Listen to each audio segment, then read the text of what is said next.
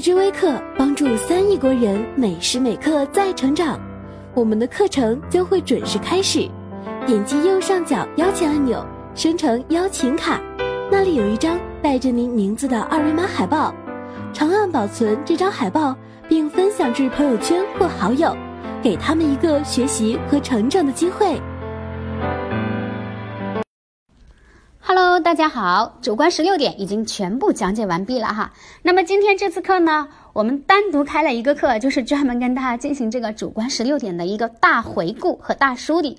同时呢，我们也会结合我们历次考过的大作文题，我们看看我们的这些点可以怎么用，是不是很好用啊？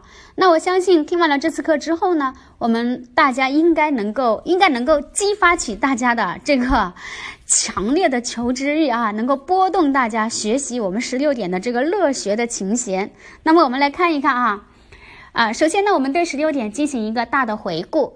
那么接下来呢，请大家跟上娄老师的思路。我们大家要做的呢，是把十六个点的大点你写到纸上，但是十六个点里面的每个小点的拓展思路呢，你跟着娄老师的思维来就好了啊。首先，我们的第一个点，终身学习。好，你在自己的笔记本上写下“终身学习”就好了。那接着呢，请你停下笔来，跟着我一起来回顾我们终身学习的思路。我们如果从学的途径入手，我们是不是讲到了像书本学、像网络学、像同行学以及像学生学，对不对？好，请你思路跟上我啊，思维跟上来。紧接着呢，写下我们的第二个点，我们是教学反思。教学反思的话，记不记得我们从内容入手有思德、思师、思改；从途径入手，教学后记、定期进行学情调查、微格教学，还有听课、评课或者是观课，对不对？这是教学反思。那么紧接着第三个点，教学研究。教学研究怎么研究？是不是三课？是不是从三课入手啊？观摩示范课，这个参加研讨课。打磨公开课，以及还有进行校本课程开发以及课题研究，是不是从这三个方面我们来阐述教师进行的教学研究，对不对？好，接下来呢，我们来看看大家在笔记本上写下第四个点，就是创教学创新，跟着我的思路一起来。那教学创新的话呢，我们围绕的是理念、内容、方法、手段、模式、评价。还有作业设计这些点来展开论述的教学创新，对不对？教学创新的话呢，我们里面的内容是比较多的。那么这个点呢，要整理起来的话，花费的时间和精力也会比较多哈。不知道大家到现在为止是不是已经把它记住了？接着呢是第五个点，大家写下职业理想。职业理想的话呢，我们围绕着两个大两个点来论述。第一个点呢。是树立远大的理想，是从高大上的层面来谈，就是老师要成为一个啊筑梦人，也要成为追梦人，对不对？我们要啊用我们自身的行动去推动我们中华民族伟大复兴呃这个强国梦的实现，对不对？好，第二个层面呢，我们是从细处着手，就是我们要从脚踏实地的这个层面去写，我们要如何？去践行它，如何去进行这个目标的拆分，去实现我们的理想，对不对？好，接下来呢，我们来看看第六个点，大家在笔记本上写下，就是榜样示范。那么榜样示范这个点的话呢，我们可以对应的就是为人师表，对应师德里边的为人师表，对不对？那么我们主要论述的老师的衣着打扮、老师的言谈举止以及老师的精神品质，对不对？我们从这些方面入手来论述老师要成为学生的一个良好的榜样。接着在笔记本上写下第七个点：富有师爱。然后思路跟着罗老师一起来。富有师爱的话呢，我们论述的是我们要去倾听交流，要去尊重，要去包容学生，从这三个方面着手的。那么倾听交流的话呢，我们是可以把它迁移到。迁移到哪里啊？迁移到凡是了解学生，我们都可以用倾听交流，对不对？了解学生。那么尊重的话呢，我们可以把它迁移到我们的，嗯，迁移到我们的学生主体，对不对？包容学生的话呢，我们可以把它迁移到示爱，要爱学生，对不对？是不是可以进行一个这样的迁移呀？好，那么接下来富有示爱之后，我们看看第八个点。嗯，第八个点应该是激发兴趣哈。那在这里的话呢，我们就先调一下，呃，我们先来把这个树立威信放到前面啊，我们把树立威信放到前面，把激发兴趣挪到后面。我们看看，我们先来回顾树立威信。树立微信的话呢，我们是从以德树威、以义强威、以情辅威和以宽立威这几个点入手的，对不对？树立微信也是一个大综合，我们把很多点的内容可以把它迁移进来的。好，接着呢，我们看看我们的第九个点。第九个点你就可以写激发兴趣了哈，激发兴趣。那么激发兴趣这个点的话呢，啊，我们是从我们的五个方面去拓展的。大家跟着罗老师思路一起来看看，你是不是记得？我们有直观教学，有联系实际。第三个语言幽默，嗯，第四个我们要巧设悬念，第五个我们要设计活动，对不对？我们是从这五个方面来论述怎么样去激发学生兴趣的。好，接着我们再来看看我们的第嗯十个点啊，第十个点我们是营造氛围，营造氛围这个点的话，我们是围绕着师生氛围，对吧？还有生生氛围，我们来进行的拓展的，是不是？师生氛围是民主，呃，心理相融、宽松、和谐，或者是润泽、平等这样的词语，对不对？生生氛围的话，我们就是互帮互助，还有呢，你追我赶，记不记得？好，接着我们看看我们的第十一个点是学生主体。学生主体的话，我们是围绕着六个自己，有没有印象？那么我们把它进行了两两结合，变成了三个小点去论述问题，自己提，答案自己找。自己去探索，自己去交流，自己去展示，自己去评价，这六个自己记住了吗？我们是按照一个完整的教学流程这样的思路来写的六个自己，对不对？好，接着第十二个点，在笔记本上可以写下“学法指导”这四个字。然后呢，我们再来看一看学法指导的话，我们围绕的其实也是一堂课的流程这样的思路，对不对？我们是先渗透，在哪里渗透？在导学案当中渗透，接着是指导。怎么指导老师来进行一个讲解示范，对不对？好，啊，紧跟着是引导学生去梳理，怎么引导他梳理？我们是进行一个适当的追问。最后呢是应用，怎么应用？就是鼓励学生去进行一个自主的探究，把学到的方法能够运用到解决问题当中去，并且在解决问题的过程当中进一步的去强化他对学习方法的理解和掌握，对不对？好。接着我们再来回顾一下我们的第十三个点，第十三个点呢是启发诱导。启发诱导的话呢，我们是围绕着这样的三个方面来展开的，大家看看还记不记得哈？跟着我的思路来。第一个是精心设计问题，那么所以我们的问题要有一定的坡度，对不对？要有一定的层次性，问题还有一定的针对性，是结合他们的最近发展区的，对不对？好，巧妙选择时机。我们选择了什么样的时机呢？比如说，啊，学生这个，嗯，意见争执，呃，争执不下，对不对？争执不休的这个时候，或者他思维卡壳的时候，百思不得其解的时候，对不对？等等。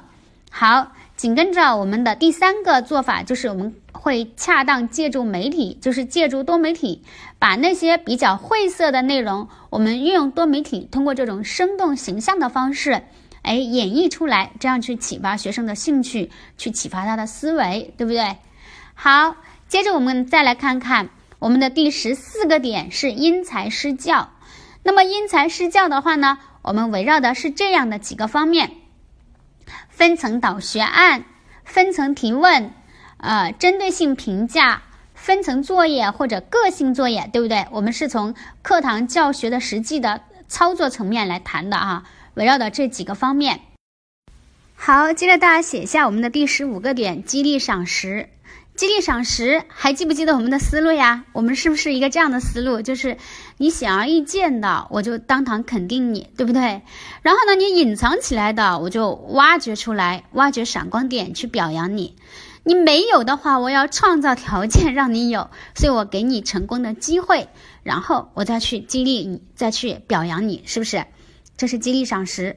最后一个点，十六个点是挖掘课程资源，大家写下挖掘课程资源。然后我们一起来回顾，我们是不是挖掘的途径就是我们有教材，我们有生活，对吧？我们还有网络，还有课堂生成，是从这四个方面来展开的，对不对？好，我们对这整个十六点进行了一个系统的回顾，就不知道大家跟上来多少了哈。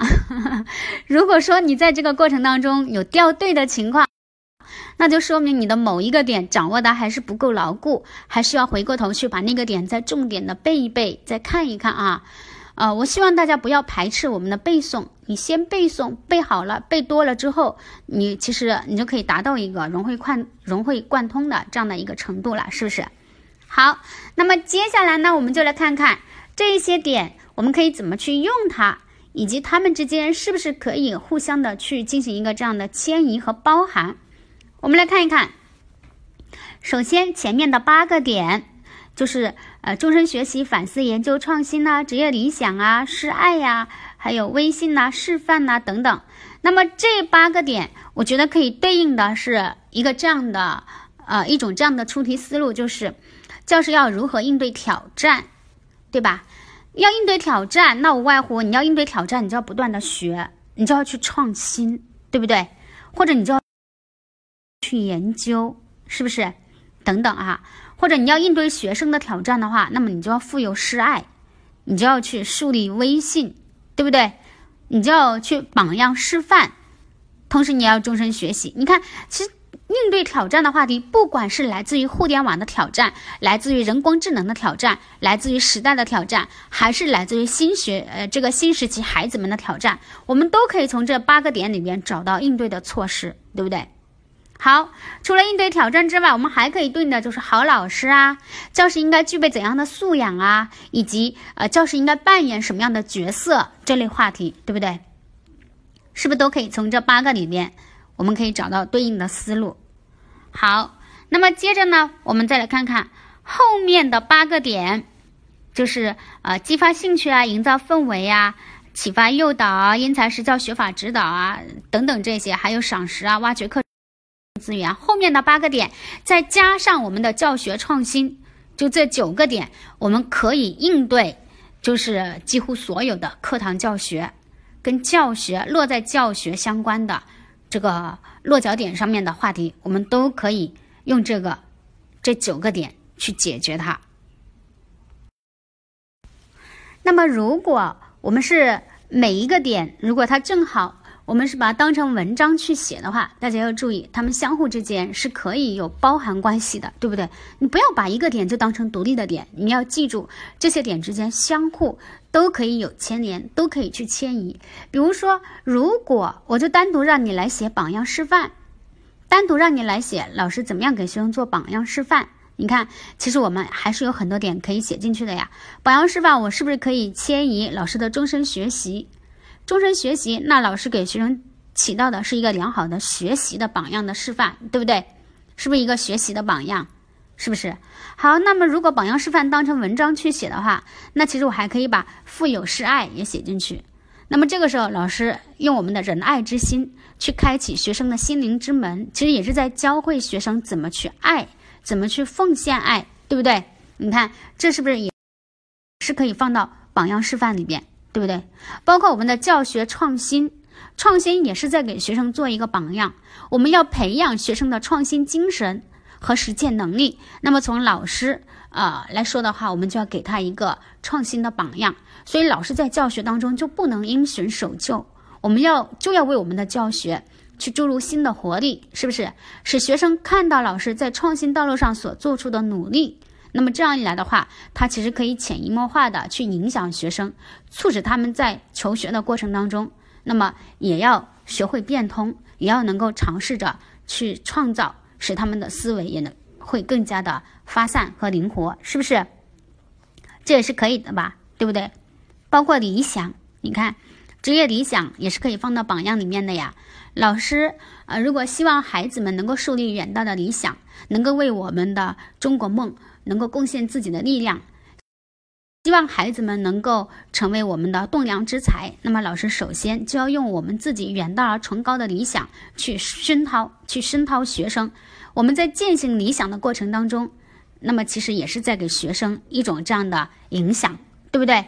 你看，其实也是很好迁移的，对不对？这些东西都可以迁移到榜样示范里面去呀。好，那么呃，比如说，如果我们要把我们的这个嗯学生主体作为一篇文章去写的话，我们也可以看看，如果学生主体当成一篇文章去写，那么你看我们的激发兴趣，我们可以放进去呀。激发兴趣，我们要激发学生的主体意识，就先要让他对学习产生兴趣，对不对？所以机趣里边你可以拿出几个点写进来。好，要尊重他的主体地位，就离不开学法方面的指导，因为学生只有掌握了科学的方法，那么他的主体地位才能够科学的得到体现。是，不然学生的自主的学习其实就是一种杂乱无章的这种学习，它达不到应有的效果，它只是表面流于形式而已。所以要给他学法层面的指导，才能够让他学得更主动、更科学，是不是更高效？学法指导可以吧？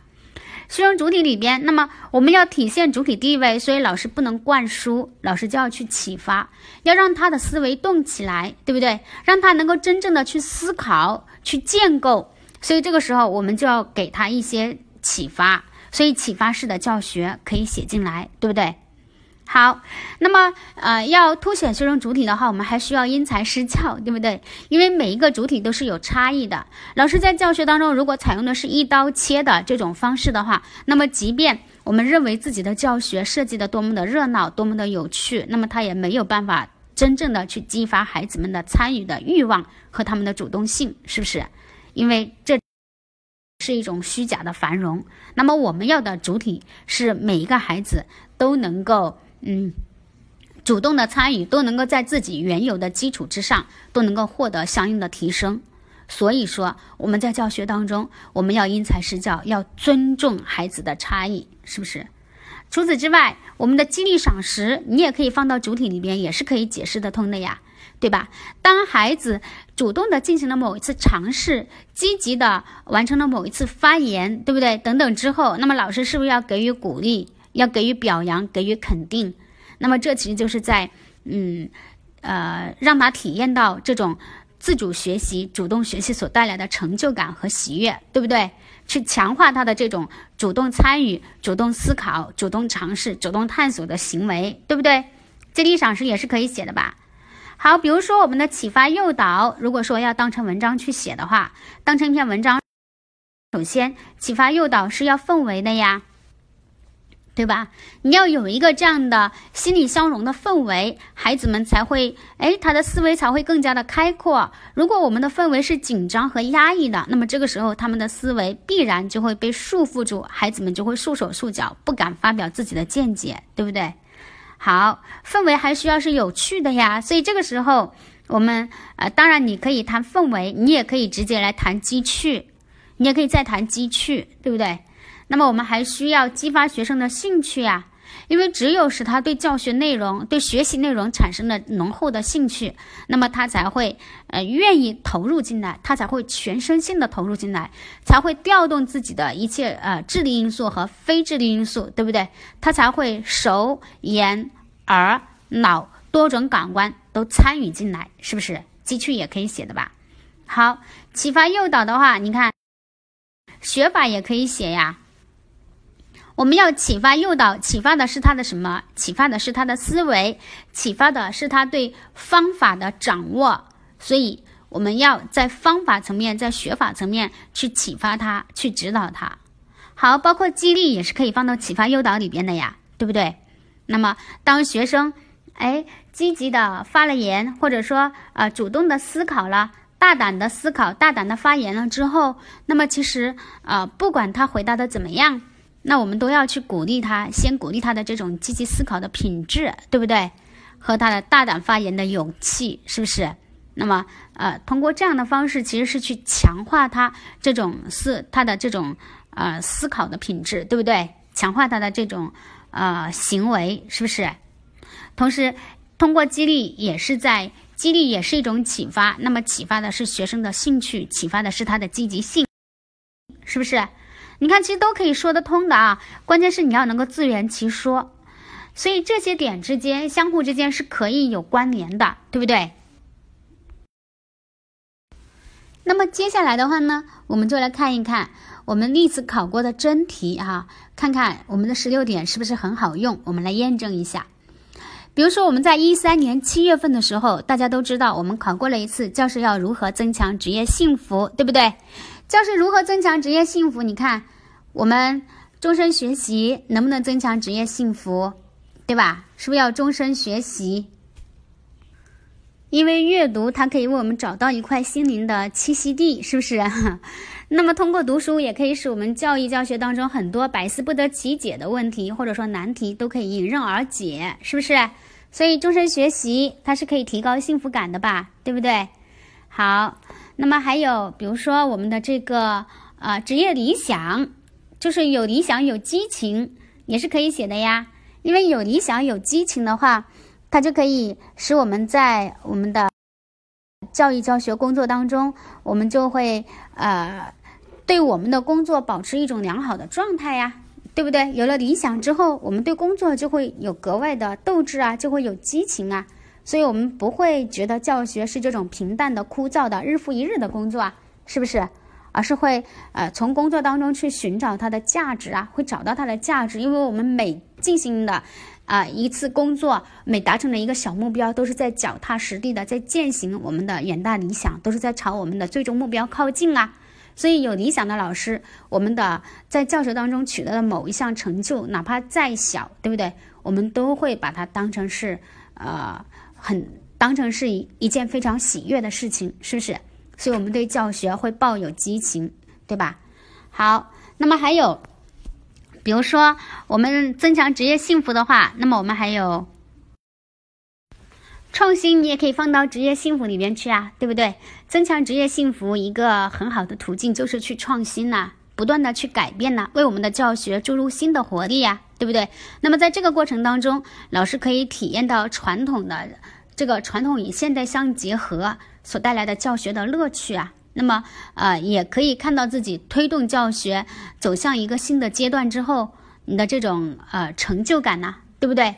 创新会带来丰富的乐趣呀，是不是？使我们的教学不再是一成不变、因循守旧的，而是充满着变化、充满着乐趣啊，对不对？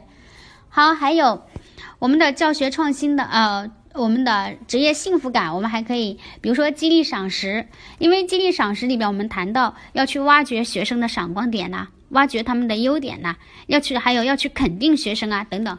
那我们老师，我们的教学的这个喜悦，我们的这个成就感，我们的幸福感，很大程度上就是来自于学生的进步啊。学生取得了哪怕一次微小的进步，他其实啊都和教师的努力是密不可分的呀。孩子们的进步其实就是老师付出的一个结果，对不对？那么我们在看到孩子进步的同时，也看到了自己付出终于呃得到了一定的回报。那么这个时候，是不是我们的幸福感就可以油然而生啊？我们就可以在工作中找到自己的价值，是不是？所以你看，去激励赏识，呃，去发现学生的闪光点，也是可以提升我们的幸福感的呀。还有比如说，我觉得教学反思也是可以提高幸福感的呀。因为一个善于反思的老师，我们是可以从平凡的工作当中找到点滴的乐趣的。在反思的时候，你看，比如说我们会反思，呃，会去反思课堂上孩子们的每一次表现，比如说哪怕是孩子们对老师的一次肯定，哪怕是课堂当中。我们对突发事件的一个巧妙的处理，等等等等，我们去反思一些这样的细节。你看，其实可以从细节当中，我们就可以收获到来自孩子们的肯定，以及呃，来自于自己对自己的肯定，是不是？这都可以提升我们的幸福感呀。所以，增强职业幸福可以从这个里面寻找思路啊。那么，我们继续往下看，一三年十二月份的时候，我们考到了教师如何进行自我更新。呃，自我更新这个就更好写了呀。终身学习、反思、创新、研究，对吧？树立职业理想，你看这些都是在进行自我更新呐，是不是？都是在摆脱职业倦怠感呢。好，当然我们也可以加进去，呃我们的生活也可以更加有趣，对不对？这就是增强呃，增加我们的这个兴趣爱好啊，拓宽我们的这个兴趣爱好啊，也是可以的。生活变得更加的有滋有味，也可以把它加进去，是。好，我们再来看看一四年六月份，我们考到了教师如何从教教材到用教材教来进行转变。从教教材到用教材教，那不就是把教材当资源吗？我们要去挖掘课程资源，不能够被教材牵着鼻子走，不能够一味的把教材当成圣旨去执行吗？那不就是挖掘课程资源吗？你可以把它很好的迁移进来呀，对不对？好，那么紧接着我们看看一四年十一月份，我们给的是衡水中学的材料，大家应该知道衡水中学，对不对？啊，就是县中模式嘛，衡水中学这种。呃，军事化的管理呀，呃，学生的这种呃，这个呃，时对时间的这个呃充分的利用啊，对不对？还有他们在学习方面的这种应试啊，就这种应试教育嘛。但同时，他也特别强调学生的时间观念啊、纪律意识啊等等这些，对不对？啊，他让我们呃从教育目的观、人才观、学生观来阐述衡水模式带来的思考。那其实，呃，我们要阐述衡水模式带来思考，那无外乎就是来谈一谈我们好的教育，真正的素质教育，我们应该怎么去做，对不对？那不就是，比如说，我们谈到了学生观，那不就是要激发兴趣啊，要尊重主体呀，要启发呀，要因材施教啊，是不是可以看看哪些可以迁移的？我们谈到了人才观，那就是人才培养模式和途径应该是多样化的，评价方式也是多样化的，对不对？你是不是可以把评价这些点就可以迁移进来了呀？对不对？好，我们一五年五月份，我们用的是北京市呃北京十一学校的这个例子，讲到了北京十一学校的选课走班呐，嗯，讲到了对孩子们的多元评价呀等等，然后问我们要作为。呃，这个老师，我们要做好怎样的职业准备？职业准备的话，那不就是我们的职业理想啊、终身学习啊、反思啊、创新啊等等这些，是不是都可以把它尝试着写进去啊？对吧？好，一六年十一月份呢，我们考到的是创新，它让我们从理念、课程、方法、手段、评价这四个角度来阐述如何培养创新型人才。那要培养创新型人才的话，那啊，我们看看课程方面，那就是课程资源的挖掘，对不对？可以迁移吧。方法、手段和评价，这里我们就直接把教学创新里边的方法、手段和评价迁移过来，对不对？是吧？好，你看是不是很好迁移呀？一七年五月份，这个我们在十六点里面也讲过。一七年五月份，我们考到的是，呃呃，培养学会学习这一核心素养的策略。在学科教学中，让我们来阐述在学科教学中培养学会学习这一核心素养的策略。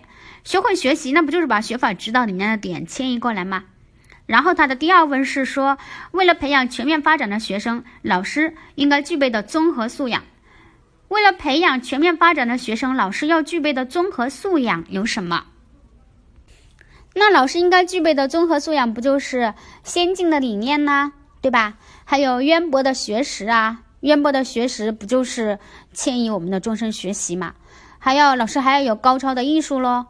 那高超的艺术不就是，嗯，你要去激趣啊，激发兴趣啊，要去启发诱导啊，然后要去因材施教啊，对吧？要去激励赏识啊，哈，对吧？好了，嗯，你还可以答，就是还要有创新的意识啊，也可以啊。创新的意识，那就是，呃，我们把。教学创新里面的点选择性的迁移进来不就可以了吗？对不对？好，然后接着一七年十一月份也是我们讲过的一道题是呃讲苏轼的对吧？以苏轼为主题的小课题研究嘛，那个例子还记得吗？他问我们要如何构建更好的教育，要从教育目的呀、内容方式入手。那当时我们也分析过，你找一个切入点就好了。你要么就找学生主体的切入点，要么你就找因材施教的切入点，要么你就找创新的切入点，都可以，是不是？那不就是回到十六点里面的东西了吗？很好写了。一八年五月份，他说我们要办好深圳教育，教师应该具备怎样的教学观和课程观？那刚刚我们也讲过了，要具备怎样的课程观？课程观就是迁移课程资源的挖掘了。要具备怎样的教学观？具备怎样的教学观？我觉得就更好写了呀。凡是教学当中老师需要践行的，你都可以写进去啊。具备怎样的教学观？那就是呃因材施教的教学观喽。你肯定要了对不对？然后就是在教学当中，嗯，还要注重渗透德育了，你也是可以写的呀，对不对？还有就是，呃，教学当中注重学生的主动主动性的培养了，主动探究啊，你也可以写啊，对不对？还有，呃，在教学当中，嗯，还有什么？刚刚讲了，呃，注重这个学法的指导啊，也是可以写的呀，对不对？你看是不是把十六点里面的东西迁移进来就好了呀？所以说，我不我不一定要求你把教学观、师生观、学生观等等这些观，我不要求你背得多熟练啊，你只要有印象就好了。因为在我们主观题答题的过程当中，不是让你去背理论，也不是让你去堆砌理论，而是让你对这些理论有了一定的了解之后，在这个基础之上，你产生自己的这个思路，产生自己的观点。所以说，这些关哪怕你背的不熟，没有任何关系。包括我自己，我也不见得能够把这些什么教学观、师生观、学生观，啊，还有什么观呢？还有什么呃评价观呐？我不见得能把这些关能够背得很熟练，但是我可以拍着胸脯说，不管你考我什么关，不管你考我什么东西，我都可以用我的十六点来解决。哪怕你考我的教师观也好，学生观也好，师生观也好，评价观也好，我都可以回到我的十六点，我都可以解决问题，是不是？所以大家不要有这样的误区，觉得我是主这个客观题没背好，理论基础没打好，是不是就不能练主观？不是这样的哈，我觉得。主观你要练好，你要写好，你把我的十六点背好，你就没有问题了。那那些关，你当然你是需要去了解的，但是不见得你一定要把它背得滚瓜烂熟，或者你没有背熟，对你没有任何影响啊，没有任何影响。包括刚刚你看教学观，我不见得要把教学观的那那几个点把它背出来，教学观应该是四个点，对不对？我不见得要把它背出来，但是我可以用我十六点里面跟教学有关的东西。我可以把它迁移进来，我依然可以把它写得很好，是不是？好。那么我们在一九年六月份考到的真题是粤港澳大湾区教师的角色定位与自我价值的实现。你看是不是还是回到了十六点？教师的角色定位，那不就是你从角色入手的话，那很好写啊，终身学习者啊，反思者啊，创新者呀，对不对？还有追梦人呐，筑梦人呐，我觉得都可以呀，是不是？或者学生的关怀者呀，对不对？都可以呀。那自我价值的实现，不就是你把你把这些角色能够扮演好了，能够践行好了，你的自我价值其实就实现了呀。你如何去践行这些角色，不就是十六点里边的你怎么去做嘛？对不对？十六点里边的，比如说你是你是学生的关爱者，那么你怎么样去践行这个角色？那么就是把我们的这个富有实爱的点迁移进去啊。是不是把这些融合一下就好了？当然，你的这个行文风格，你到底是角色定位与自我价值分开来，还是合二为一？这个我觉得都可以，没有什么问题。只要你能够把问题阐述清楚，而且扣题严格扣题就可以了哈。好了，我们的整个十六点就跟大家分析到这里了。其实啊，分析完了这么多，我们把真题也大概跟大家啊捋了一遍。我相信，其实大家对这个十六点的价值，你就是已经非常的清楚了。你也知道整这个十六点对我们的大作文有多么的重要了。所以，希望大家接下来呢，啊，好好的去整理，把这十六点背出来。整理出来，背出来。然后第二个工作呢，就是我们把我们这十六点里边给大家遗留的课后拓展性的作业去写一写。第三个工作就是大家把真题买回来，在淘宝上面我们有很多卖真题的啊，你不一定去看它的解析，因为我知道淘宝上面很多真题写的，它的解析很敷衍，尤其主观题写的非常的敷衍。嗯，那么有的解析呢，客观的解析很多都是错的，对不对？那你不见得是去看它的答案和解析，你关键是要拿到它的题。那么，尤其是对于主观题，那么你拿到了之后，你把我们的大作文，就整个十六点讲完之后，你把我们的大作文，呃，考过的真题都拿出来，自己作为练笔的素材，把十六点好好的迁移进去，写一写，看一看啊，看自己十六点背熟了之后，是不是能够很轻松自如的应付这些题了，好吗？好了，那我们的整个十六点就进行到这里了。我们下面的课程会进入到新的模块的学习当中。那么今天的课就到这里了，谢谢大家，拜拜。